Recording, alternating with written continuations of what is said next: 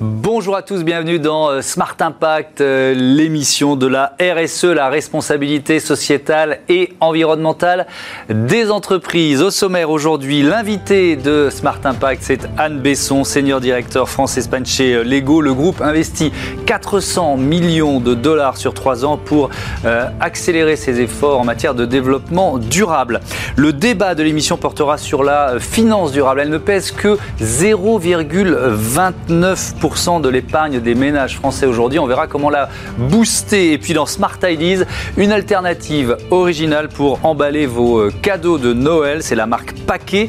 Des emballages en tissu, vous avez bien entendu, en tissu 100% recyclé et fabriqué en France. Voilà pour les titres. C'est Smart Impact.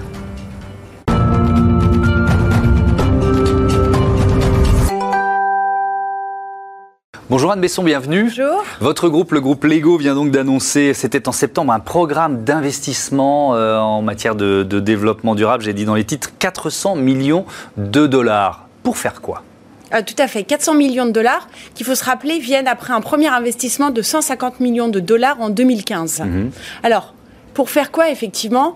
Le groupe s'est engagé, à vrai dire, on va remonter aux années 2010, hein, le mhm. groupe s'est engagé pour une politique environnementale et sociétale euh, davantage responsable, pour permettre aux générations actuelles et aux générations futures d'enfants euh, d'avoir une meilleure planète. Concrètement, en fait, cela va s'axer autour de trois éléments importants. Un, c'est assurer que nous avons des briques, des éléments euh, de nos produits mhm. qui soient 100% biosourcés. On détaillera après. Euh, voilà. donc, donc ça c'est un, deux. La deuxième chose, c'est d'avoir une empreinte carbone qui soit neutre mhm. et zéro déchet. Ouais. Et troisièmement, c'est des emballages qui soient 100% recyclables également. Alors, je veux bien qu'on commence avec les emballages, justement. Euh, vous voulez quoi? Éliminer des, sachets plastiques à usage unique euh, C'est l'axe de direction, c'est ça? Alors, aujourd'hui, oui, c'est ce qu'il nous restait à faire. Euh, mais c'était également en 2014 la réduction des emballages, mhm. d'avoir des matériaux de carton qui soient aussi recyclables. Aujourd'hui, ce que nous avons annoncé, hein, donc en septembre de cette année, nous avons annoncé que tous les sachets à utilisation unique mhm. serait complètement recyclé, recyclable.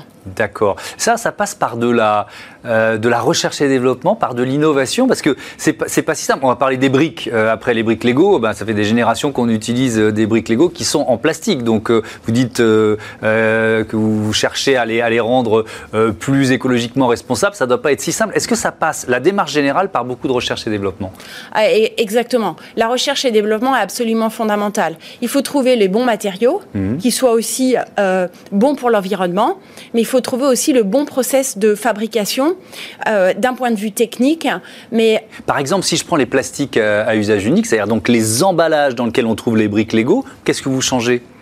Alors, ce qu'on va changer, c'est effectivement le matériau d'origine, mais il faut s'assurer aussi que le matériau soit, le matériau de remplacement soit aussi solide pour que le produit soit, continue à être bien emballé. Mais également, en fait, on va changer les lignes de production. Les lignes doivent s'adapter et c'est pour ça qu'en fait, ça prend du temps et énormément d'investissement. Est-ce que vous le testez? C'est-à-dire avant de, même pour un, même pour l'emballage, je parle pas du jeu lui-même, hein, même pour l'emballage, est-ce que vous le testez auprès des enfants, des familles avant de le valider? Ah, Tout est testé auprès des enfants mmh. et tout est testé bien entendu sur des lignes de production pour s'assurer qu'on préserve la qualité de nos produits. Alors, euh, vous devez aussi faire certifier ces, nouveaux emballages. Ça fait partie de la, démarche, c'est ça? Qu'est-ce qui, qui s'en charge? Qui va les certifier? Alors, nous avons, un, nous avons une certification interne avec un service qualité qui va mmh. veiller justement à ce que la qualité soit absolument garantie. Et après, nous avons des certifications extérieures comme la, euh, FC, euh, la FSC. D'accord. Alors, euh, les emballages, c'est bien, mais alors le produit lui-même, on en a parlé, la, la, brique, la brique qui nous permet, enfin pour ceux qui jouent encore, mais ou qui permet aux enfants de s'inventer un, un monde, elle est en plastique à un moment, c'est la matière de base. Donc, comment vous la faites évoluer? Elle est en plastique. Et ce qu'il faut d'abord rappeler, c'est que nous ne parlons pas d'un plastique à utilisation unique. Nous parlons d'un plastique qui va traverser les générations. Oui, on peut jouer avec les briques de ses grands-parents, c'est vrai. Exactement. Donc, c'est vrai que le plastique dure et traverse les générations. Maintenant, le groupe s'est investi effectivement pour euh, trouver euh, un matériau alternatif euh, au plastique mhm. avec un matériau qui soit biosourcé. Et l'engagement du groupe, c'est d'ici à 2030, 100% de nos briques, donc de nos produits, soient complètement biosourcés. Mhm. En 2018, nous avons vu les premiers éléments mis sur le marché avec le matériau qui a été choisi en déchets de canne à sucre. D'accord, donc c'est ça. Quand on dit biosourcé, ça veut dire aller chercher une matière première pour ensuite fabriquer euh, cette brique Lego, euh, une matière première différente. Donc là, vous êtes dans une logique d'économie circulaire, de recyclage. Alors nous sommes dans une économie, euh, dans une logique d'environnement. durable, mhm. effectivement. Alors après, nous cherchons des matériaux qui soient durables, qui sont de préférence biosourcés, effectivement, et qui ne vont pas impacter négativement l'environnement. C'est pour ça que, par exemple, nous avons choisi la canne à sucre, mais en fait, nous allons prendre, utiliser les déchets de la production de canne à sucre. D'accord. Et qui vient d'où? C'est euh, qui vient du Brésil. Ça vient du Brésil. Ça vient du Brésil pour le moment. Donc c'est bon. En même temps, euh, l'ego est présent un peu partout sur euh, sur la planète. On peut aussi considérer que et on l'a dit, la, la brique Lego, c'est un exemple de durabilité. Oui, exactement. Puisque ça se transmet de génération en génération. Exactement. Ça, c'est toujours le même principe. Ça ne bouge, ça bougera pas, ça. Il faut que les briques puissent euh, euh, s'imbriquer, c'est le cas de le dire, les unes dans les autres, quelles qu'elles soient, euh, qu'elles aient été produites dans les années 50 ou, aujourd'hui. Exactement. Et elles fonctionnent ensemble. Donc, si vous avez, si vous avez par exemple, moi, j'ai encore les, les, briques de mon enfance, elles mhm. fonctionnent très bien avec les briques qu'ont mes enfants. Donc, le système fonctionne très, très bien. Et en parallèle, nous avons un projet d'économie circulaire. C'est-à-dire Nous venons de lancer un projet qui s'appelle Lego Replay aux États-Unis, qui permet aux familles qui ne joueraient plus, qui ne voudraient plus garder euh, leur boîte Lego. C'est-à-dire des boîtes Lego qui prennent la poussière dans les greniers bah, Oui, alors il y en a un petit peu, effectivement. Donc soit on les passe aux petits-enfants, aux amis, à la famille. Bon, c'est ce qui arrive très souvent. Mhm. Mais euh, de temps en temps, on a envie plutôt d'en faire bénéficier à des personnes qui n'ont pas les moyens ou l'occasion d'aller en acheter. Et du coup, nous avons mis en place ce système de Lego Replay. Donc c'est un système de don en fait un système de dons qui permet effectivement de faire bénéficier des Legos que nous mm. avons eus. Et aux États-Unis, à, cette date, il y a 23 000 enfants qui ont bénéficié de, dons. J'ai vu aussi que vous aviez euh, lancé des programmes de, formation, des programmes éducatifs par le jeu. Oui. Euh, avec qui et, euh, et, et, où? À quelle destination d'enfants? Alors là, c'est vrai que ça, c'est la dimension, l'engagement sociétal que nous avons. Mm. le fait de pouvoir développer l'apprentissage par le jeu et de donner cet apprentissage à tout le monde. Et nous avons effectivement plusieurs types d'actions dans ce domaine-là, mais il y a effectivement des ambassadeurs qui vont euh, permettre euh, de développer cet apprentissage aux enfants en France, mais également à l'étranger. Donc c'est quoi? C'est plutôt des enfants euh, d'origine défavorisée qui vont être aidés dans des... mais c'est partout sur la planète C'est partout sur la planète, exactement. Avec qui? Avec, je sais pas, j'imagine l'UNICEF dans, comme partenaire. Qu'est-ce que vous avez Nous sommes partenaires avec UNICEF au niveau global et après, dans chaque pays, nous avons aussi des, des partenariats locaux par exemple en France avec les apprentis de Hauteuil où c'est que du bonheur. Hmm, d'accord. Euh, ça doit être euh, un, élément de fierté quand on bosse pour une marque comme Lego de pouvoir annoncer euh, des, nouvelles comme celle-là. Exactement. Ce qui est c'est vrai que, et on peut le voir au quotidien, tous les employés de Lego sont extrêmement fiers parce qu'il y a une vraie raison d'être. Hmm. Et tout ce que nous faisons, nous le savons, a un impact positif pour les enfants, notre communauté et puis pour l'avenir de notre planète. Alors c'est un élément de cohésion interne, c'est un élément important, on le voit très souvent dans cette émission, dans les stratégies des, entreprises. C'est aussi un message qu'on envoie à ses clients, évidemment, parce qu'il y a une demande euh, très forte de la part des clients, mais aussi euh, euh, aux générations d'étudiants. Euh, dans une logique de recrutement, afficher une politique RSE, euh, c'est important. Est-ce que c'est l'une des dimensions de la réflexion de l'ego sur sa stratégie RSE alors, l'ego investit sur sa stratégie euh, RSE davantage pour euh, les familles en mmh. général, c'est-à-dire permettre aux enfants d'avoir un meilleur environnement au présent et puis dans le présent et sur la durée. Après, effectivement, le faire savoir, c'est aussi important puisqu'on sait que euh, aujourd'hui les, les gens sont extrêmement sensibles à ces sujets-là. Mmh. Et nous avons la chance d'avoir été certifiés par l'Institut RepTrack au niveau global comme la première société qui est engagée dans matière RSE. Hmm. Euh, bilan carbone pour terminer, il nous reste un peu plus euh, d'une minute. Vous affichez un objectif de bilan carbone neutre là, demain, d'ici 2022. Ça veut dire que vous êtes bien avancé pour pouvoir présenter un tel objectif. Vous en êtes où? Alors, comme vous le dites, nous sommes très bien avancés. nous sommes capables de produire autant d'énergie que nous en consommons. Mhm. Donc, déjà une euh, très belle, une très belle avancée. Euh, nous améliorons nos systèmes de climatisation, d'eau, euh, limitant les, les, transports également, avec une usine dans chaque continent hein, pour limiter les transports. Mmh. Vous misez sur le solaire aussi, j'ai vu ça. Nous misons sur le solaire. Nous avons, donc ça c'est dans la production d'énergie. Mmh. Nous avons investi dans des éoliennes dans la mer du Nord. Nous mmh. investissons dans des panneaux solaires sur toutes nos usines pour compenser l'énergie que nous, que nous dépensons. Merci beaucoup, merci euh, Anne Besson. On vous souhaite euh, de bien jouer, puisque c'est le sens de Lego en, danois, c'est ça, ça, se dit comment en, danois? Leg got. Leg got, voilà. si vous ne le saviez pas, voilà d'où vient le nom de ces briques avec lesquelles vous avez joué depuis que vous êtes euh, gamin. Et on vous souhaite évidemment beaucoup de boîtes de Lego sous les sapins de Noël. Allez tout de suite, notre débat sur la finance responsable.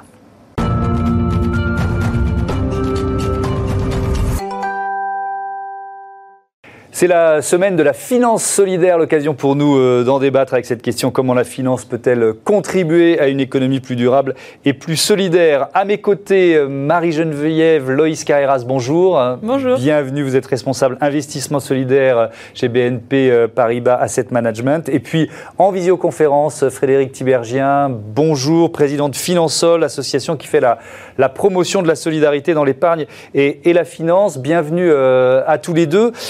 Euh, ça représente quoi, tiens, euh, Marie-Geneviève Loïs Carrera, cette finance solidaire dans, le flot d'investissement? C'est tout petit, ça, je sais que c'est en progression, mais ça représente quoi? Alors, nous, chez BNP Paribas Asset Management, c'est 13 fonds, 2,7 milliards d'euros, mhm. euh, qui nous permettent d'investir dans des associations et entreprises à fort impact en France. là, rien que depuis le mois de juillet, c'est plus de 10 millions d'euros qu'on a investi sur des associations et entreprises pour justement essayer de redéployer des nouveaux moyens d'action et de prise en charge des personnes fragilisé en France. Au niveau français, c'est bien sûr plus. On est le troisième gérant, de, gérant de finances solidaires mhm. en France. Et peut-être que là, euh, Monsieur Tiberien voudra euh, donner les, chiffres de la finance solidaire euh, qui sont portés par Finansol et qui représentent plus de 15 milliards en France. Alors justement, Frédéric Tibergien, c'est est-ce qu'on peut donner une proportion? C'est-à-dire, c'est ça ce que j'essaye de, savoir. Qu'est-ce que ça représente aujourd'hui dans, dans, toute la, dans tous les investissements et dans toute la finance? Cette finance responsable, cette finance solidaire.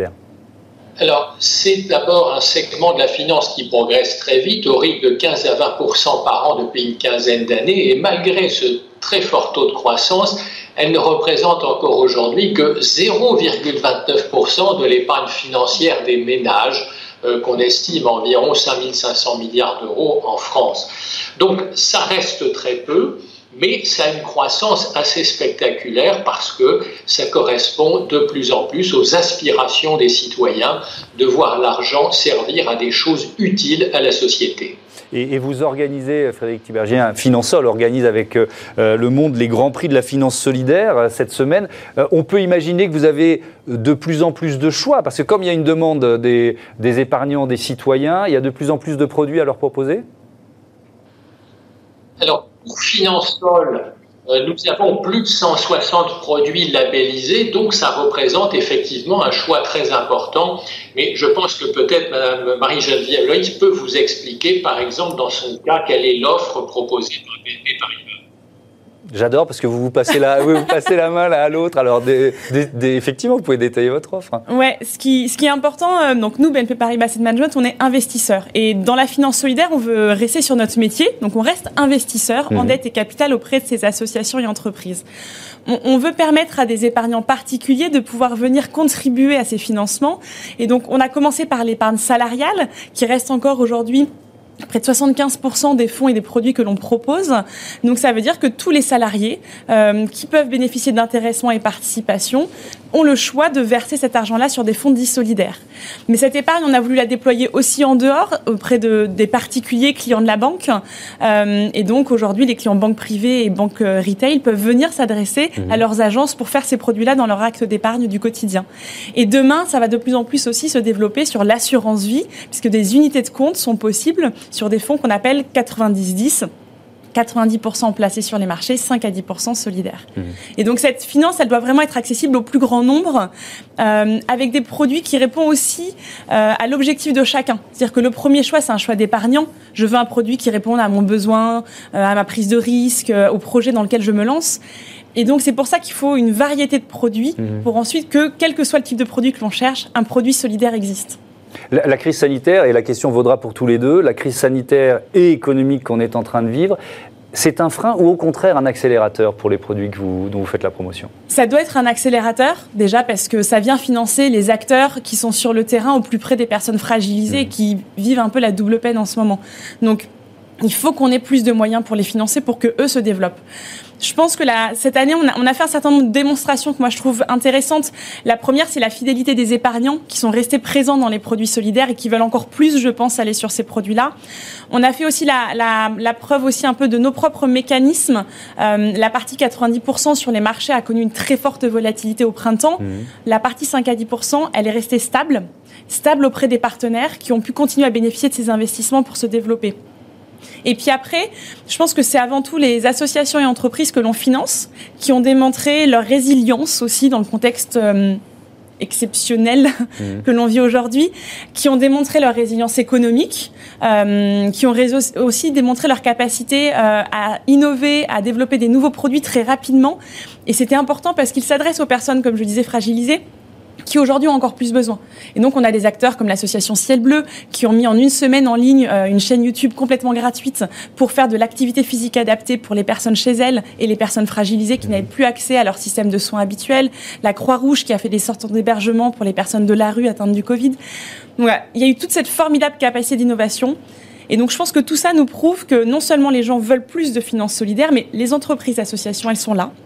Elles ont des projets, mhm. elles ont des vrais modèles économiques, il faut qu'on puisse les financer. Frédéric Tibergien, c'est la semaine de la, de la finance solidaire. C'est facile de porter ces, ces enjeux alors qu'on rentre tous ensemble dans un euh, deuxième confinement? Écoutez, euh, oui, c'est possible parce que dans cette période euh, les épargnants ont épargné davantage, mais surtout sur des produits sans risque, les comptes bancaires euh, et, les dépôts d'épargne. Et donc toute la question va être dans les semaines ou les mois qui viennent de réorienter cette épargne euh, vers un renforcement des fonds propres ou des quasi-fonds propres pour permettre à ces entreprises ou à ces groupes associatifs d'absorber les pertes qu'elles vont subir cette année. Donc nous avons devant nous une période difficile euh, puisque certaines charges avaient été suspendues, euh, ont repris. Donc les entreprises vont faire des pertes cette année et donc il va falloir renforcer leurs fonds propres. Et une des grandes difficultés qu'on va avoir dans les mois qui viennent, c'est de les renforcer. Mmh. Et ceci suppose notamment que dans le cadre de son plan de relance, l'État remette en place des mécanismes de garantie qui permettent euh, de compenser une partie des pertes des investisseurs. Et si l'État le fait, tout ceci devrait bien se passer parce que les épargnants solidaires sont des investisseurs fidèles qui restent très longtemps lorsqu'ils ont choisi de souscrire un placement, en général 8 à 9 ans, euh, et donc c'est ça qui permettra de garantir à plus long terme la stabilité de ces entreprises qui sont fragilisées en ce moment. Alors, je voudrais qu'on parle aussi de, la question des, labels. Ça me semble très important. Euh, Finansol, vous avez euh, créé un label en 1997, c'est ça? Euh, Quels sont les critères de ce label? Alors, les critères sont euh, au nombre de trois ou quatre. D'abord, respecter le règlement en ce qui concerne la partie solidaire du placement. Pour la partie qui n'est pas solidaire, et notamment euh, les fonds 90-10 dont Marie-Geneviève Loïc vous a parlé, il faut répondre à des critères d'investissement socialement responsable ou des critères dits ESG, environnementaux, sociaux et de gouvernance. Il faut ensuite un engagement de transparence vis-à-vis de l'épargnant, donc lui dire au moins une fois par an ce à quoi a servi son épargne et quelles sont les mesures d'impact que cela a permis euh, d'atteindre. Troisième critère, il faut que celui qui lance un produit euh, s'engage à le promouvoir en faisant des efforts commerciaux, car on ne labellise pas un produit pour qu'il reste confidentiel. Donc il faut également qu'il soit promu par les équipes commerciales euh, de l'entreprise qu'il fait labelliser. Euh, Marie-Geneviève Loïs Carreras, cette, euh, face à cette demande des épargnants, vous nous l'avez dit, elle est en, elle est en augmentation. Euh, le, le, le, rôle des labels, il est essentiel parce qu'il y a cette transparence dont, dont, parlait Frédéric Tibergien, mais il y a aussi peut-être la peur de se retrouver face à un vrai faux produit de finance responsable. Vous voyez ce que je veux dire? Oui, non, mais je pense que c'est important. De toute manière, c'est toujours sain de pouvoir avoir un organisme externe, indépendant, hein, puisque le comité du label est indépendant, mmh. qui vient euh, regarder un peu en détail ce qu'on fait, où est-ce qu'on investit, comment on travaille, quelles sont nos, méthodes d'analyse, euh, nos critères euh, d'investissement, les conditions d'investissement qu'on octroie et aussi les, critères du produit, comment on en parle au grand public. et je pense que c'est bien qu'ils jouent ce rôle de contrôle régulier, une fois par an à minima, et, et qui viennent nous du coup aussi nous permettre de parler, voilà, en disant voilà, ce qu'on fait, nous on y croit, mais voilà, on a aussi ce label Finansol qui vient apporter ce regard et vient vous conforter, vous, dans la confiance que vous pouvez nous donner. Mmh. Je pense que c'est indispensable. Après, il y a aussi d'autres choses qui participent et Frédéric parlait euh, du, de la mesure d'impact. Je pense que dans les changements aujourd'hui qui sont importants à la fois pour aider à la croissance de la finance solidaire, mais aussi qui montrent un petit peu un changement de paradigme. Dans la finance solidaire, on vient parce qu'on a des convictions et on veut un alignement entre notre épargne et ses convictions. Mmh. Pendant un temps, on faisait aussi confiance, la belle histoire pouvait suffire. Aujourd'hui, je pense qu'il y a un besoin de plus rendre compte, de savoir concrètement à quoi on contribue. Ça donne aussi confiance d'avoir aussi plus d'éléments concrets et tangibles. Et aujourd'hui, on va dans, un, dans une dynamique où on essaye d'obtenir des éléments et quantitatifs et qualitatifs qui vont venir plus facilement qualifier ce que l'on fait de cet argent. Et derrière, du coup, à l'épargnant de se rendre compte de ce à quoi il contribue. Euh, et le quantitatif, ça va être, euh, par exemple, nous, dans nos fonds, c'est plus de 6500 personnes qui ont été nouvellement logées cette année. Euh, voilà. Ça va être aussi des choses plus qualitatives sur le mmh. coût du logement. SNL Prologue, moins de 7 euros le mètre carré en Ile-de-France. C'est ces choses-là, mais aussi du qualitatif, d'aller creuser des problématiques et de montrer des exemples concrets de projets. Et ça, c'est aussi indispensable pour faire comprendre et donner confiance. Merci beaucoup, merci euh, à tous les deux d'avoir participé à ce, à ce débat. Euh, à bientôt sur, euh, sur Bismarck. Tout de suite, on va continuer de parler d'économie solidaire avec une start-up à l'honneur. Il sera question d'hôtellerie.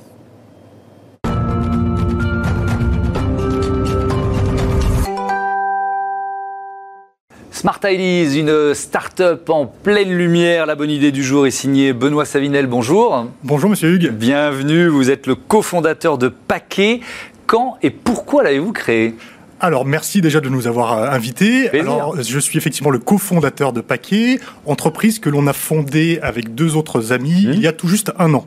D'accord. Avec, la, avec la mission, effectivement, de pouvoir démocratiser le four au en France dans l'objectif de venir proposer une solution alternative aux 20 000 tonnes de papier cadeau jetés chaque année en France à Noël. Donc le four shiki, c'est ça, comme son nom l'indique, vient du Japon Exactement. C'est ça. Ouf, je me suis pas planté. Euh, donc c'est quoi? C'est un emballage tissu?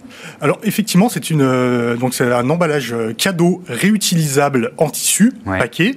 Donc en tissu 100% recyclé, donc avec un assemblage de coton recyclé et polyester recyclé, le tout fabriqué localement en France. Donc tissage, impression mhm. et confection de nos paquets sont fabriqués en France par des partenaires industriels dans un rayon de 50 km pour avoir une impact, un impact carbone limité sur, sur la fabrication de nos produits et relocaliser également mm. de l'emploi dans la filière textile en France, en plus de proposer une nouvelle façon d'offrir où on se dit offrir devient un moment de partage de valeurs éco-responsables également entre, entre les proches. Et eh oui, il y a aussi ce message à faire passer. Vous êtes venu avec, euh, avec un, un, livre peut-être emballé avec, euh, avec un de vos emballages paquets.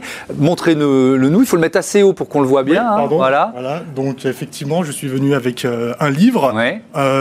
donc nous avons plusieurs tailles. L'idée, c'est d'être aussi au travers de notre marque didactique pour bah, faciliter... il y a des tutoriels, c'est ça? Exactement, il y a des tutoriels et à la fois sur la taille du tissu que vous pouvez utiliser pour emballer les différents types de cadeaux. Mhm. Là, effectivement, on est sur un format 50-50 pour pouvoir emballer un livre, mais également des tutoriels pour appréhender les pliages, donc du plus simple au plus chiadé, euh, que l'on met en place notamment, notamment pardon, sur euh, notre chaîne YouTube. Alors, vos emballages, en tissu euh, recyclé, français, éco, éco-responsable et, et, et, le plus possible locaux, on a bien compris ça ils sont forcément plus chers qu'un rouleau de, papier euh, habituel. Quoi. Vous voyez ce que je veux dire? On est dans quelle gamme de prix? Alors, Vous avez raison, on a eu euh, l'ambition déjà d'être euh, en dessous des 10 euros sur euh, l'ouverture, sur la taille 50 par 50.